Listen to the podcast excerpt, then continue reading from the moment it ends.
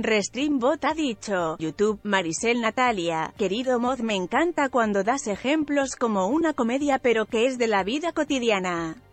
¿Nos darías ejemplo del pecado que habla el curso? Risa. Esta vida es una comedia. Esta o esta ilusión de vida es una comedia. Tiene tres pasos la comedia. ¿Sí? Primero introduces al que te está escuchando en un tema, en una temática. Después fomentas cierto misterio y desarrollas un poco más. Y al final viene el giro inesperado, el twist. Viene el remate, lo cual es una situación generalmente absurda que nos produce risa. Los que no pueden ver este twist les produce tristeza y desolación. ¿Cuántas veces tú has hecho todo lo posible por conseguir algo en el mundo? Te preparas, desarrollas el tema y de pronto en el remate, en la tercera parte, hay un twist, un cambio, un giro inesperado. Y ahí donde tú estabas esperando que sucediera algo positivo para ti, pues resulta que no, que sucedió todo lo contrario, algo negativo. Si tú lo vieras como comedia, te podrías reír, pero si lo ves como drama, te pones a llorar. Esta ilusión de vida es una comedia. Tragicomedia tal vez para algunos, o comedia simplemente para otros que practican el milagro. El pecado no es más que tratar de mantener un error como lo peor que haya pasado en tu vida. Por ejemplo, hace un par de meses me visitó mi amigo Herculano. Mi amigo Herculano llegó a casa y me dice, ay, Mos, qué bueno que ya estás aquí, supe que te habías ido de vacaciones. Y yo, claro que sí, Herculano, qué bueno, estamos todos contentos de, me decía Herculano, de que haya regresado, Mos. Muy bien, Herculano, ¿qué quieres? ¿Quieres que te sirva un cafecito? Cuéntame, ¿cómo, cómo ha estado aquí el grupo de estudios de curso de milagros, no? Porque el Herculano se quedó atendiendo a, mi grupo de estudios de curso de milagros. Eh, se atendió ahí, eh, se quedó atendiendo ahí. No, Mos, que fíjate que, que te acuerdas del hermanito. ¿Cuál hermanito? El hermanito Pablo, el que llegó el otro día. Ah, muy bien, sí, ¿qué pasó con él? No, pues fíjate que ya avanzó en sus lecciones, está, está muy bien el chamaco, porque Pablo, Pablito, tiene 15 años. Ah, pues, qué bueno, qué bueno. Oye, ¿qué pasó con Doña Lencha? Oh, ya sabes, esa doña, Lencha, siempre hablando de su esposo, ¿eh? Siempre, sigue igual, sigue hablando de su esposo. Bueno, no, no pasa nada. Le digo, Herculano, ¿qué te parece? ¿Quieres un mezcal? ¿Qué crees? Me traje un mezcal de Oaxaca, querido Herculano. Un mezcal de esos que de verdad te lo tomas y sientes a Dios en tus entrañas. Este mezcal es un mezcal que se llama 700 secretos. Imagínate nada más los secretos que surgen después de que empieces a beberlo. ¿Quieres que te lo dé? ¿Sí? Bueno, mira.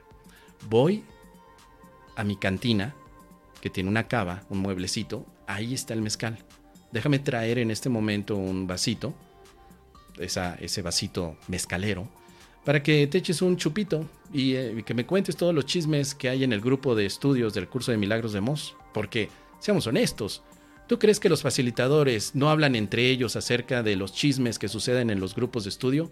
A wifi, claro que sí. Yo te lo digo honestamente.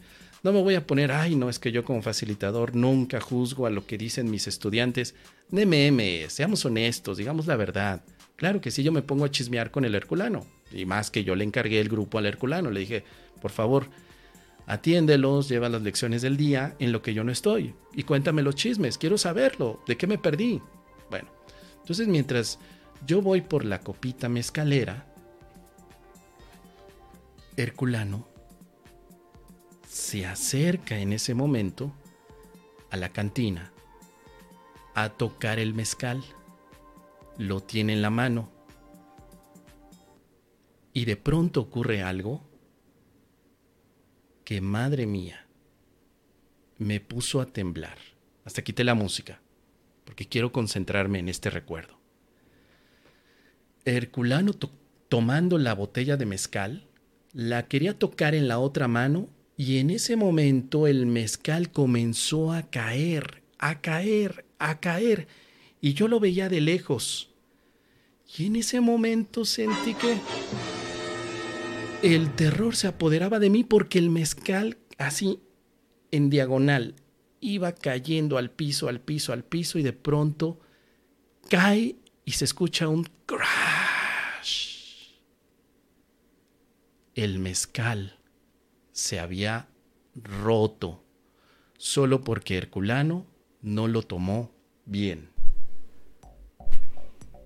Inmediatamente yo me acerco a él y le digo, ¿qué has hecho, imbécil? ¿Qué has hecho? ¿Qué hiciste, Herculano? Me dice, no, eh, eh, perdón, Mos, déjame limpiar. No, quítate de aquí, imbécil, quítate. Sáquese de aquí, vámonos. Me pones ahí a estar limpiando y limpiando y limpiando. Porque dije, esto no puede ser. Debo de estar soñando. Mi mezcal, 700 secretos.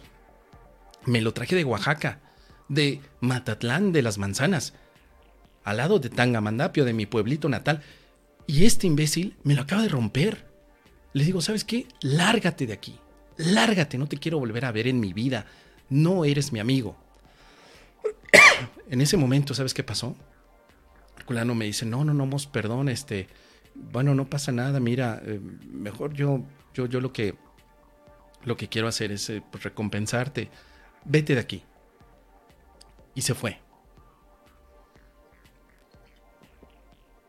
En ese momento, pues me, me quedo ahí tratando de arreglar todas las cosas. Esto ocasionó, perdón, que durante varios días yo estuviera enojado con Herculano. Muy enojado, ofendido, porque ¿sabes qué veía en Herculano? A un pecador. Tuvo Herculano el pecado, escucha muy bien, el pecado de romper mi mezcal. El pecado, no el error. El pecado es un error irreparable. ¿Sí? Es un error magnificado y exagerado a un punto de, vista en el que tú dices jamás te voy a volver a, a invitar a mi casa, Herculano. Cuando él me llamaba por teléfono le decía, no me vuelvas a llamar. Nunca más en la vida te voy a volver a invitar en mi casa. ¿Sabes por qué, Herculano? Y él me decía, ¿por qué, Mos? Porque no solamente has roto el mezcal, has roto mi confianza. Ese mezcal representa mi corazón. Nunca más podré confiar en ti porque rompiste mi confianza. Y entonces Herculano empezó a bromear y me decía, no, no, ¿cómo crees, No, no, no, tú practica el curso de milagros, no que eres facilitador. Y yo le decía, no me digas eso.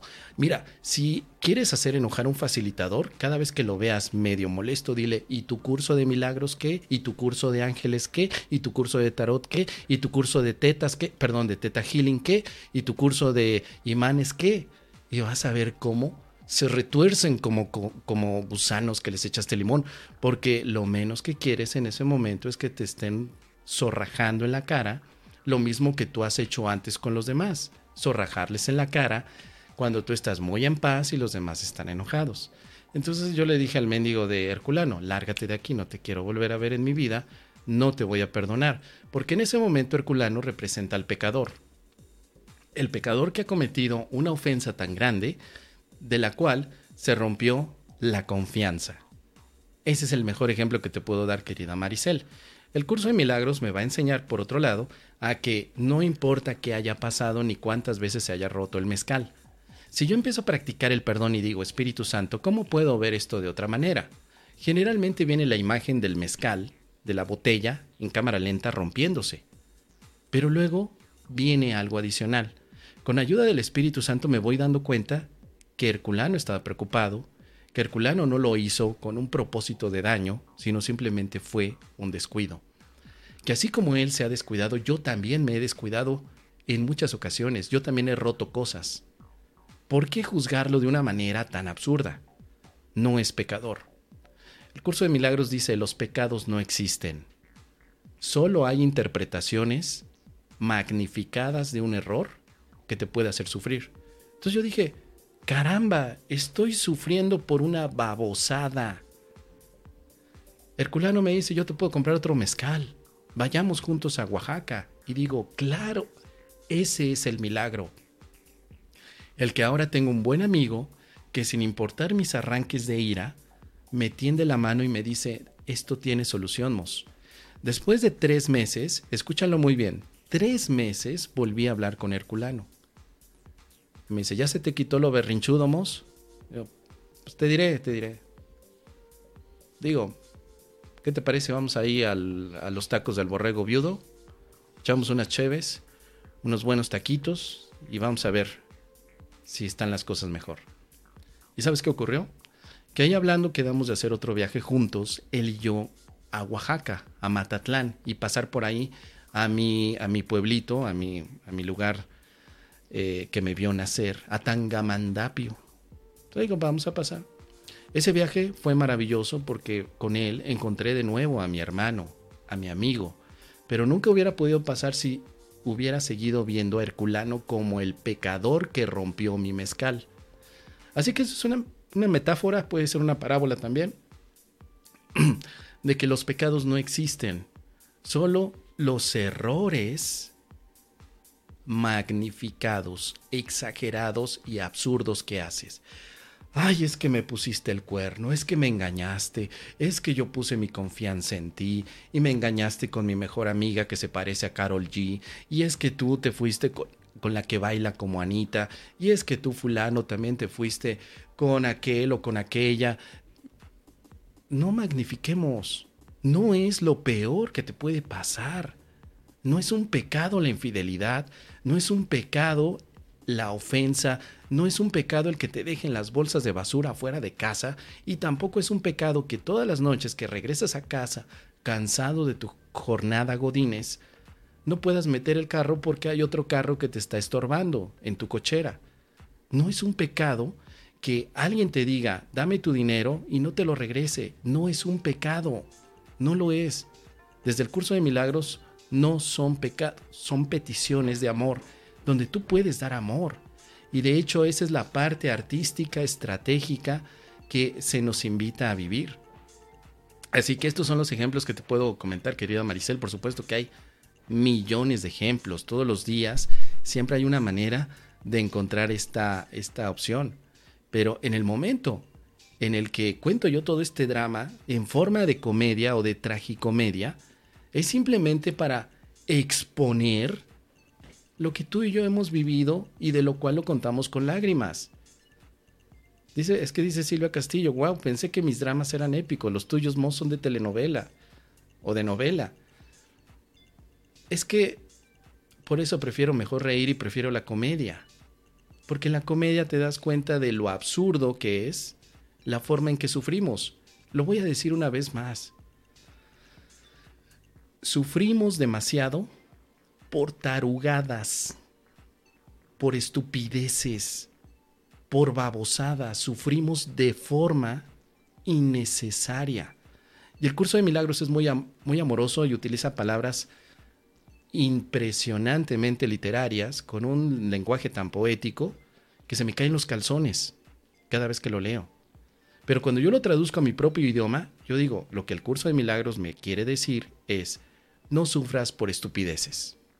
Cuando me dice, el Hijo de Dios no pudo haberse formado una imagen de sí mismo que niegue al amor, en pocas palabras el curso me está diciendo, no sufras por babosadas, no hagas pecadores a tu hermano y por favor, cuida tu mezcal para que no se le vaya a resbalar a alguien.